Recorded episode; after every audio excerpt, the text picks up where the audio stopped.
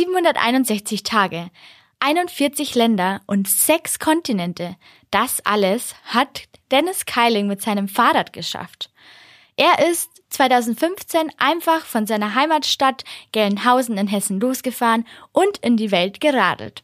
Und momentan stellt er gerade seinen neuen Film in Deutschland vor. Den hat er über die Reise gemacht. Und heute war er bei einem Zwischenstopp im M495 To Go Podcast. Ich bin Theresa und Dennis, ich freue mich sehr, dass du da bist. M94.5 To Go. So ist der Eibacker. Na, zum Gleichern.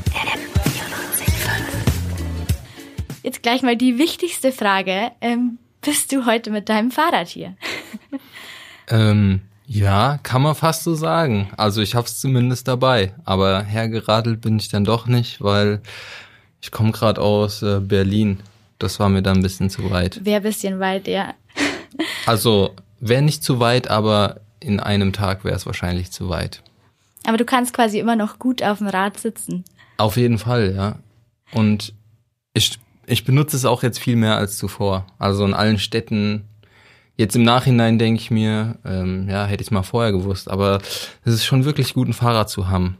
Wenn man äh, damit umzugehen weiß, wie man bei äh, 4 Grad oder so auch, dass man da auch Fahrrad fahren kann, wenn man sich warm genug anzieht, dann hat man doch ein besseres Leben, gerade halt in Großstädten. Ja, jetzt hast du schon ein bisschen deine Reise angesprochen. Erstmal die Frage, was hat dich dazu bewegt, einfach mal drauf loszuradeln? Mm, also es war eigentlich, es, ich meine, Reisen tun ja viele Leute gerne. Hast du mir ja auch schon erzählt. ähm, naja, und irgendwann, das war so 2014, habe ich mal irgend so einen Post gefunden auf Facebook damals noch, ja, ähm, dass halt irgendjemand um die Welt gefahren ist, zwei Jahre und nicht mal dabei gestorben ist. So war die Überschrift. Sehr reißerisch, aber mich hat's gecatcht und dann habe ich mal reingeguckt und habe mich reingelesen und dachte, geil, das ist einfach nur genial und habe mich gewundert, dass ich noch nie darüber nachgedacht habe, äh, dass man halt mit dem Fahrrad reisen kann. Also ich wusste das einfach nicht, dass sowas Leute machen, aber es machen Leute schon jahrzehntelang oder seit wahrscheinlich der Erfindung des Fahrrads. Naja, und dann habe ich mich ein bisschen reingelesen und es war um mich geschehen.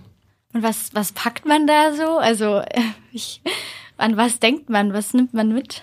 Mm, da habe ich auch dann erstmal ein bisschen rumgeguckt in verschiedenen Reiseblogs, Re äh, Radreiseblogs, was die Leute so für Packlisten dahingeschrieben haben. Und dann habe ich mir meine eigene Packliste zusammengebaut, die auch hier drinne steht in meinem Buch. ähm, ja, also bisschen Kleidung, bisschen ähm, Sachen zum Reparieren vom Fahrrad, bisschen überlebensnotwendige Dinge, wie zum Beispiel äh, Kopfschmerztabletten oder Toilettenpapier. Äh, ein Reisepass ist wahrscheinlich ganz wichtig. Und jetzt in meinem Film hatte ich halt noch bisschen Kamerakram dabei, Kameraequipment. Ähm, ja, und ein bisschen Platz lassen für Essen. Und ich glaube, das war's jetzt mal innerhalb von 10 Sek 15 Sekunden erklärt. Ja, also klingt nach dem Essentiellsten, was man mithaben muss.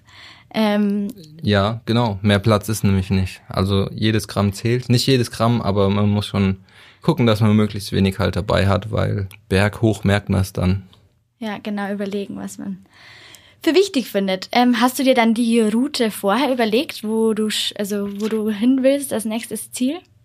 Also mein mein erster, meine erste Routen, Routenplanung war, dass ich mir eine Weltkarte auf DIN A4 ausgedruckt habe und dann einfach mit dem Feinliner drauf gekritzelt habe und halt erstmal geguckt habe, Landmasse, kann man mit dem Fahrrad rüberfahren? Übers Meer kann man mit dem Fahrrad nicht rüberfahren. Und so habe ich mir halt dann grob erstmal meine Route hingekritzelt und dann habe ich noch ein bisschen geguckt, welche Länder sind gerade so brennpunktmäßig, Krieg, Bürgerkrieg, was auch immer, dass ich die halt jetzt dann nicht speziell äh, anziele. Und dann habe ich noch bisschen Visa-Bestimmungen geguckt und so konnte ich dann eigentlich erstmal losfahren. Also du hast ja schon ein paar Gedanken gemacht. Also du bist jetzt nicht einfach losgefahren, sondern natürlich. Ja, pa paar Gedanken hatte ich schon, aber so eine wirkliche, also ich kenne es jetzt von Leuten, die halt kürzere Touren machen, die checken ja dann wirklich, okay, an dem Tag können wir da und dahin, da gibt's dieses Schloss zu sehen und dann pennen wir da und Ja. sowas habe ich nicht. Also ich wusste wirklich, am ersten Tag habe ich mich noch drum gekümmert, wie ich die Taschen packe und ans Fahrrad hänge, weil ich habe davor noch nie eine Radreise gemacht. Und dann bin ich losgefahren und wusste auch im Moment vom Losfahren überhaupt nicht, wo ich schlafen werde oder so. Ich wusste nur grob die Richtung Wien, Istanbul, da so. Ja. Ja, Aber dann bist du 43.000 Kilometer gefahren. Ähm, das war, ja, das ist dann bei rumgekommen. ja, So Za Zahlen entstehen halt irgendwie. ja. Und wann bist du denn das erste Mal so wirklich an deine Grenzen gestoßen? Also wann hast du Hm. gemerkt, so jetzt, oh, mir, jetzt reicht's, ich will nicht mehr. So eine richtige Grenze. Puh. Gute Frage. Lass mich mal nachdenken. Hm. Also ich, äh, wenn ich jetzt so zurückblicke, irgendwie auf die Tour, so eine richtige Grenze. Ich, ja, ich glaube, es war schon Australien, wo es zum ersten Mal so nicht mehr alles toll war, weil klar, vielleicht gab es mal ein paar kleinere, schlechtere Tage, aber gefühlt, wenn ich so zurückdenke, komplett bis Timor-Leste am äußersten Ende von Indonesien war irgendwie alles toll oder irgendwelche Rückschläge kann ich mich nicht mehr dran erinnern, aber dann so in Australien, wo es dann sehr lange, weite Landschaft war, die Straßen nicht enden wollten, ich wenige Leute im Outback getroffen habe und so leichten Gegenwind hatte, schlechte sandige Straße. Ja, da war dann zum ersten Mal so, dass ich dachte, äh, Dann, was, was war denn das tollste Erlebnis so? Also was, äh, was ist so der Wow-Moment deiner Reise gewesen? der Wow-Moment. Der Wow-Moment, den gab es überhaupt nicht. Ich glaube, es gab ganz, ganz viele Wow-Momente.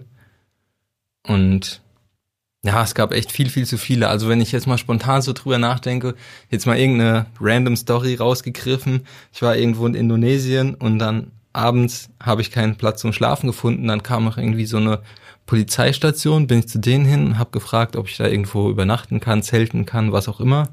Dann haben die so ein bisschen geredet, so, ja, ja, ähm, ja, kein Problem hier und da, wir haben hier noch äh, Mückenschutzmittel, aber dann hat irgend so eine Frau so äh, dem einen Polizisten was geflüstert, die war so hochschwanger und dann hat die gemeint, oder hat er gemeint, ja, kannst hier schlafen, aber unter einer Bedingung, diese Frau, du siehst, die ist hochschwanger, du musst einmal ihren Bauch, also ihr Baby anfassen, weil sie glaubt, dann wird ihr Baby auch so groß und schön wie du.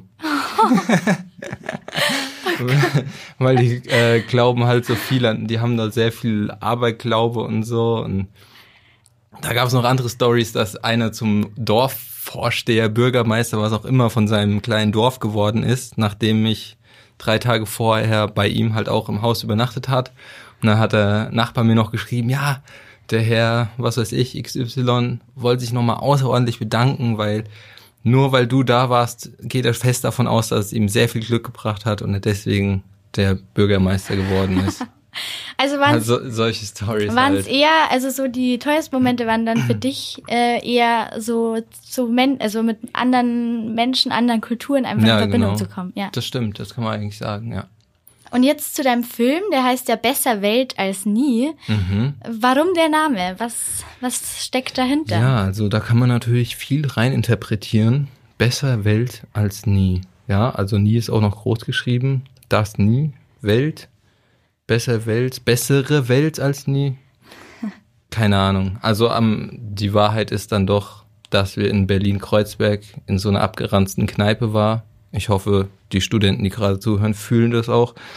Äh, und irgendwie nach drei Bier hat, haben wir halt gebrainstormt. Also ich habe auch noch zwei DIN A4 Zettel daheim mit verschiedenen Überschriften, wie man das, wie man das Kind nennen könnte. Und nach drei Bier hat halt irgend so ein Mädel, das dabei war, besser Welt als nie gesagt. Und dann dachten wir, okay, vielen Dank. Ja, perfekt. Und ich habe es auf, aufgeschrieben und es war so, ja, das Ja. ist es. Nach, aber wie gesagt, wir haben wochenlang überlegt, rausgefahren, Weltenreise. Ja, aber definitiv immer. guter Name. Also Ja. er gefällt dir auch immer noch dafür, oder? Ja, der gefällt Ja. mir auch immer noch und ja, ich äh, weiß nicht, so drei, vier Leute haben, haben mich auch schon mal gelobt dafür und ich so, nee, ich habe damit nichts zu tun. Das war, das war das Mädel, das dabei Ja. war. Ja, Lob an Sie hier Ja, nochmal. danke an Hannah. Ich habe sie nur einmal gesehen, an den Abend war Danke so eine. Runde und Ja. ja. Dann jetzt noch meine eigentlich letzte Frage. Ähm, ist es denn was für jeden, so eine Radlreise, also Weltreise? Also zum Beispiel für mich wäre es für mich was. Also ich habe ja vorher schon gesagt, Radlfahren ist jetzt nicht so mein Lieblingssport, aber Mhm.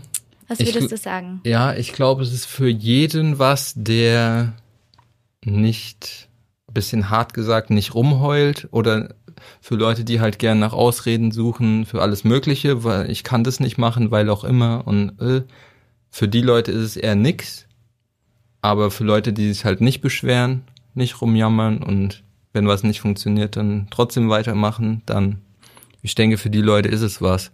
Und ähm, Sportlich muss man dazu nicht sein. Wenn man Fahrrad fahren kann und schon mal zum Bäcker gefahren ist, schafft man es vielleicht auch zweimal am Tag zum Bäcker zu fahren. Dann schafft man es vielleicht auch dreimal am Tag und so kann man das halt steigern. Und wenn du den ganzen Tag äh, Zeit hast, kriegst du deine, ohne irgendwelche Übungen gehabt zu haben, machst du 60 Kilometer am ersten Tag ohne Problem. Jeder. Also könnte ich es auch schaffen. Mein nächstes Ziel, einmal um die Welt. Ja, hier erstmal. Vielleicht schaffe ich es auch in 700 Tagen, schneller als du. Ja, also darum geht's überhaupt nicht. Nee, also wie gesagt, es, Zahlen entstehen Ja. halt so. Hast Die du kann, denn- kann hast man am Schluss aufschreiben oder nicht? Ja. Hast du denn noch ein Motto, das du irgendwie teilen willst, was du jetzt so irgendein Lebensmotto, das du vielleicht nach deiner Reise jetzt so mit dir trägst?